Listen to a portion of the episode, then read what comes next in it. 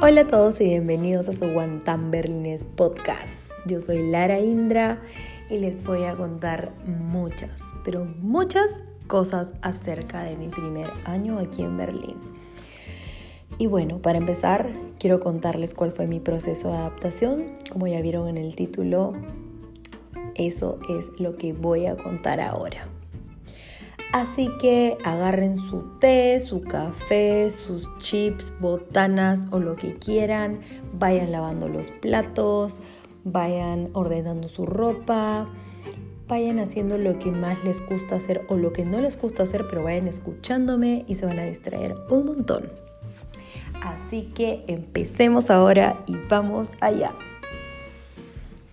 A ver, les cuento que mi decisión de venir para acá, para Alemania, fue una decisión súper loca.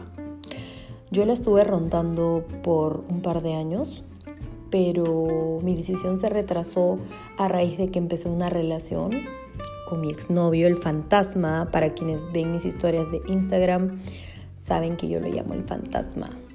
Pero bueno, con este chico estuve alrededor de dos años Estuve a punto de casarme, pero el universo me mandó una señal y me dijo, no, no te cases. Tú debes agarrar tus maletas, tu hijo y irte para Alemania. Pues para quienes no saben, yo tengo un hijo, mi bendición, que tiene 8 años, y es el mayor motivo por el que me vine a Alemania, ya que él es descendiente alemán, es mitad peruano, de alemán, tiene pasaporte alemán, entonces yo tengo la visa de reunificación familiar. Pero bueno, eso no, no hizo que mi vida sea fácil acá los primeros meses. No, no, no, no, no. Y tampoco fue fácil mi despedida en Perú, ¿eh? Para cualquiera es difícil salir de su país, despedirse de las personas que más quieren, salir de la zona de confort es muy difícil, ¿no? Obviamente, es muy difícil. Yo sé que ustedes lo saben. Así que pues yo hacía un tiempo que había terminado esta relación y yo mis trámites de pasaporte, visa, lo había dejado en stand-by porque estaba enamorada. Pues todo el mundo se enamora, no vayan a decir, ay, qué tonta. ¿Cómo por un chico se va a quedar? Pues sí, yo me quedé, me retrasé dos años porque pude haber venido en el 2017, pero me retrasé dos años porque me enamoré. Así como lo oyen, estaba súper enamorada. Así que bueno, estuvo rondándome esa idea cuando terminé mi relación con este chico. Fue bastante difícil para mí, lloré mucho, lo pensé mucho, pero al final dije, ha llegado el momento de cambiar de aires. Pues tocaba decidir entre ser mujer y ser madre. ¿Y qué creen? Decidí ser madre antes que mujer. Bueno, pues ahora ya otra es la historia, obviamente sigo siendo una mamá luchona, pero ya mi mentalidad ha cambiado, pero eso se los contaré en los próximos capítulos. Retomemos. Bueno, como les seguía contando entonces, yo terminé de hacer los papeles súper rápido porque lo último que quería era volver a verle la cara a mi ex, que hasta el final, hasta el final estuvo como que intentando persuadirme para que me quedara.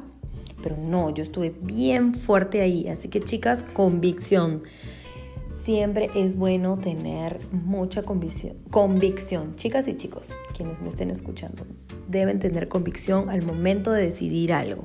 Eso es muy, muy importante para su futuro. Así que bueno, pues avisé de mi trabajo, me despedí de mis amigos, me despedí de mi familia. Eh, hice muchas cosas para poder venirme, como dejar mi apartamento listo y libre, mudar todas mis cosas porque tenía bastantes cosas en mi mini departamento y se las tuve que dar a mi mamá. Una cosa de locos, no saben lo que fue. Una cosa de locos.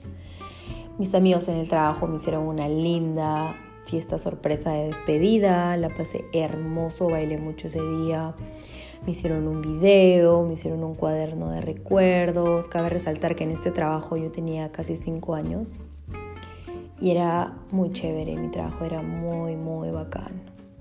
Es algo que extraño hasta ahora. Y bueno, pues me despedí rápidamente de mi familia. Y hay algo que fue muy gracioso, ¿saben? un día anterior, Stefan, mi hijo, tenía que grabar un comercial. Un día antes de viajar, tenía las grabaciones del comercial. Y eso se los voy a contar también en otro capítulo porque pasaron muchas cosas el día del comercial. Pero bueno, eh, un día antes de viajar, que fue un 14 de octubre, Stefan grabó el comercial todo el día hasta las 12 de la noche. El siguiente día teníamos que despertar muy temprano para ir al aeropuerto, pero nos levantamos y todo bien. Así que un 15 de octubre a las 8 de la noche mi hijo y yo estábamos en el aeropuerto chillando, llorando como locos, despidiéndonos de nuestros familiares y sabiendo que Dios sabe cuándo los volveríamos a ver. Pero nada, yo en el avión lloré mucho. Mi hijo durmió mucho, jugó mucho con, los, con las pantallitas y vio muchas películas mientras yo estaba que lloriqueaba como una Magdalena. Pero nada, puse todos mis sueños en mi maleta en mis maletas y me vine. Pues un 16 de octubre a las 3 de la mañana ya estábamos aquí en Berlín. En Berlín, señores, esta ciudad loquísima. Loquísima. Me gusta mucho Berlín, pero ustedes saben, es multiculti. Y al ser multicultural, pues te topas con un montón de cosas, pues, ¿no? Pero nada, al principio todo muy bonito, me parecía genial todo. El primer lugar que conocí, ¿saben cuál fue? Alexanderplatz. Era el lugar más cerca a la casa de mi hermano. Porque para quienes no saben, yo tengo un hermano y él fue el que me recibió aquí en Alemania. Creo que sin él no lo hubiera podido lograr porque estar sola es una cosa, lo puedes todo quizás, pero estar con un niño es un poco difícil porque ya tienes que pensar por dos y sobre todo por la seguridad del niño. Así que me quedé en casa de mi hermano, íbamos a pasear, eh, salíamos mucho a conocer, pero, pero, pero, pero, el tema era cuando yo quería ir a comprar. Mi hermano tenía mucho miedo de que yo vaya a comprar sola, pues él me decía siempre, oye, tú no sabes hablar alemán y yo, ya, pero puedo hablar en inglés. Y él se reía y me decía, ok, ve.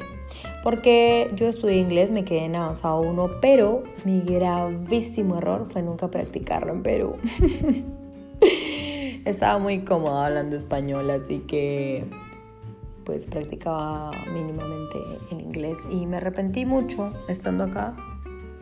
Pero no hay mal que por bien no venga, así que Iba a las tiendas, me ganaba caras largas, gente que me miraba como, ah, otra extranjera más que hace acá. Pero a mí me llegaba. Yo iba bien, fresca a comprar al supermercado sin saber alemán, solo decía hallo y danke y nada más. Y así fueron pasando los días.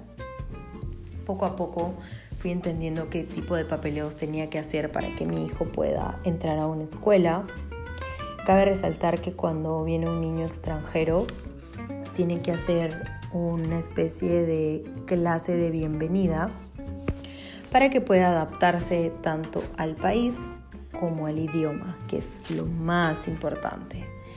Entonces, Stefan hizo su clase de bienvenida. Esta clase normalmente duró un año, pero mi hijo lo logró en seis meses y me sentí súper orgullosa Sentí la mamá más orgullosa y feliz del mundo, no saben, la alegría me embargaba. Pero a lo largo de estos meses, Stefan pasó por un proceso muy duro, ya que él tuvo que enfrentarse a diferentes culturas dentro de su aula de clases, porque como saben, o bueno, para quienes no lo sepan, para quienes no vivan acá, Willkommen Class es una clase para niños de todos los países. Y pues no todos hablaban español, nadie, es más, nadie hablaba español. Mi hijo era el único que hablaba español y él estudiaba con niños turcos, árabes y rusos. Y él pues le costó mucho. Mi hijo lloró mucho, pasó por mucho y ese es un capítulo que lo voy a dedicar solo para él. No sé cuándo voy a lanzar este capítulo de la clase de bienvenida de mi hijo porque es algo que me, retuerce un poco el alma porque pasamos por cosas muy feas. En fin, seguimos adaptándonos, Stefan iba a su escuela y poco a poco tuve que entender que debía dejarlo ir solo. Y ese proceso de adaptación es muy fuerte. Pero no me quedaba de otra porque yo tenía que ir a estudiar mi curso de alemán, ya que paralelamente había estado buscando una escuela de alemán. Y la escuela de alemán tenía que ser cerca a mi casa, entonces yo entraba a las 8 y 10 de la mañana y a esa hora mi hijo ya tenía que estar en el colegio, él entraba a las 8 en punto. Entonces yo llegaba siempre 5 minutos más tarde a mi clase porque lo dejaba 7 y media en la puerta del colegio. Como toda una mamá latina y preocupada, porque para quienes no lo sepan, yo soy de Perú, y en mi país la seguridad ciudadana está muy mala. Lamentablemente tengo que decirlo, pero es así.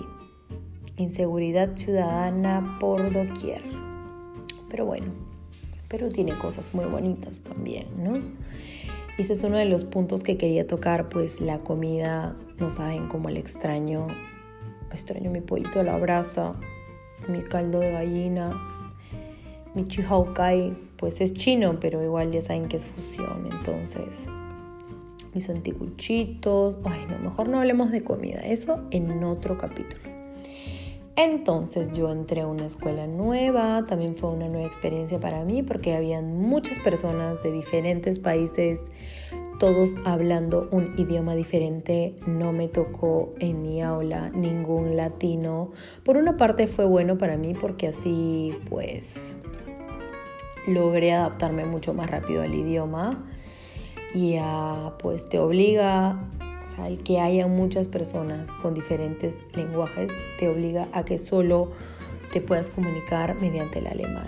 Y ustedes saben, el alemán es un idioma muy difícil. Para quienes no lo sepan y quieran estudiar, pues saben que tienen que meterse muy de lleno, tienen que meterle harto punche, porque es un idioma que te hace patalear a mí me hace patalear, me da a veces mucho estrés. Pero bueno, así pasaron los meses, nos fuimos acostumbrando poco a poco, mi hijo se va adaptando muy bien a la escuela, yo ya no respiraba frío cuando él se demoraba del colegio, porque ese era mi, mi día a día, el preocuparme mucho porque el niño llega a la casa sano y salvo. Y es que la mente de una madre latina siempre está, pero uff, a mil por horas.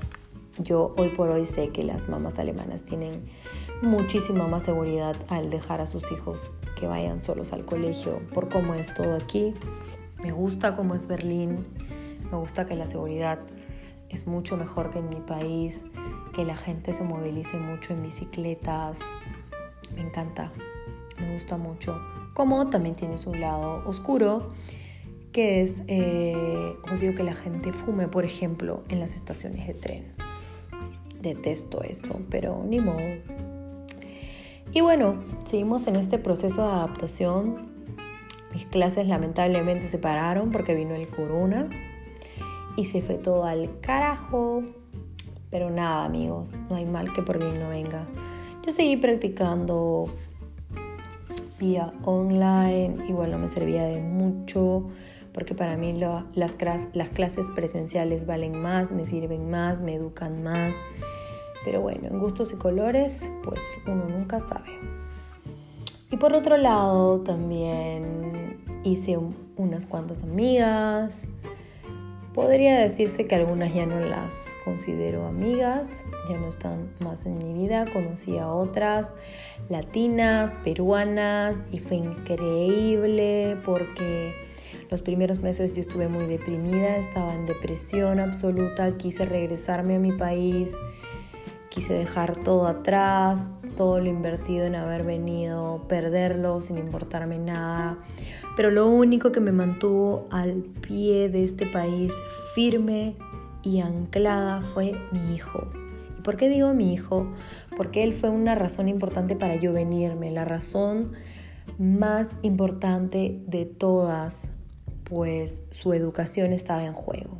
Y con eso yo no me puedo jugar, valga la redundancia. Entonces, Stefan era primero, siempre va a ser primero y pues con su educación no puedo competir. Pues como saben, en Perú la educación es muy pobre, es muy paupérrima. Y si quieres una muy buena educación, algo de A1, tienes que pagar más o menos tus 10 mil soles de inscripción, ¿no? Así que yo dije no, porque si tenemos la posibilidad de irnos a un país que te ofrece la educación totalmente gratis y muy buena, ¿por qué no? Así que ahora yo creo que nos hemos adaptado muchísimo más. Ya tenemos un año, como lo repetí, y hemos conocido mucha gente buena, mucha gente que nos ha ayudado, mucha gente que nos ha apoyado. También hay gente que nos ha fallado, que nos ha dado la espalda. Y no saben, el proceso de encontrar un departamento fue difícil, porque yo recién tengo unos cuantos meses viviendo en un apartamento para quienes ya están aquí en Berlín o para quienes no, por si no lo saben, encontrar un apartamento en Berlín es muy, pero muy difícil. Tienes que tener mucha suerte, mucha suerte. Y menos mal, nosotros tuvimos esa suerte. Claro está que yo busqué por horas, días, meses, busqué apartamentos y nadie me respondía. Pero también eso se los contaré en otro capítulo. Así que ahora estamos más tranquilos. Mi hijo está en un colegio muy bonito. Pertenece a la clase 2. Él se graduó del Willkommen Class con un nivel A2 de alemán.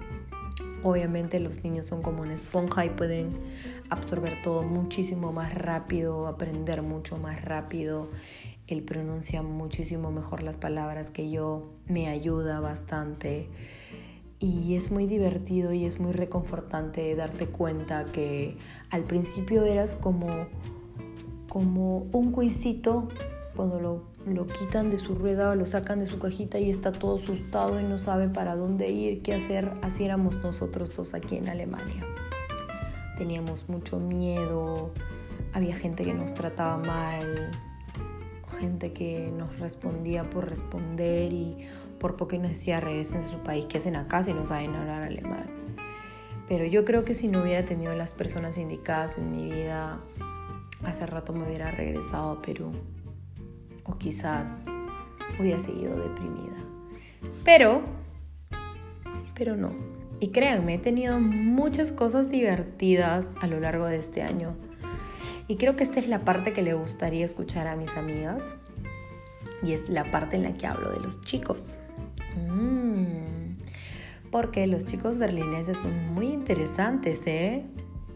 No saben las anécdotas que me ha pasado una y otra vez intentando tener una buena cita con un chico alemán. Y no saben, son muy lindos los chicos alemanes, pero tienen sus cosas. Y nuevamente les digo que eso se los voy a contar en otro capítulo porque quiero dedicar un capítulo entero a contarle mis aventuras con chicos alemanes. Va a ser muy divertido. Pero bueno, volviendo al tema de cómo fue esto de acomodarnos aquí, de acostumbrarnos, les digo para ya cerrar este podcast de hoy, que ha sido un proceso largo, tedioso, triste, reconfortante, en realidad lleno, pero lleno de emociones, de sentimientos encontrados. Yo me he sentido la mujer más débil y vulnerable del mundo en algún momento, pero luego me he sentido una mujer fuerte, luchadora, emprendedora, una madre valiente que no se ha rendido ni se ha amilanado contra nada. Y sé que hay muchas personas como yo que han venido desde muy chiquitas o mamás con sus hijos o chicos y chicas solteros y les ha tocado pasarla y vivirla muy duro. Pero realmente les digo, qué valor gente, qué valor se tiene que tener para mudarse de su país a otro con una cultura totalmente diferente. Así que bueno, ese ha sido mi resumen de hoy. Espero que les haya gustado lo que les he contado y se vienen capítulos muy muy interesantes. Eh, ahora me toca dormir, voy a tomar mi tecito como cada noche, un tecito reconfortante. Ya terminé mis tareas del Schule. Schule es colegio, para los que no lo saben, es colegio en alemán. Y nada amigos, los espero en el siguiente capítulo. Espero que hayan podido ir haciendo sus cosas mientras yo hablaba como una loca. Y nada, los veo el siguiente capítulo. Chao.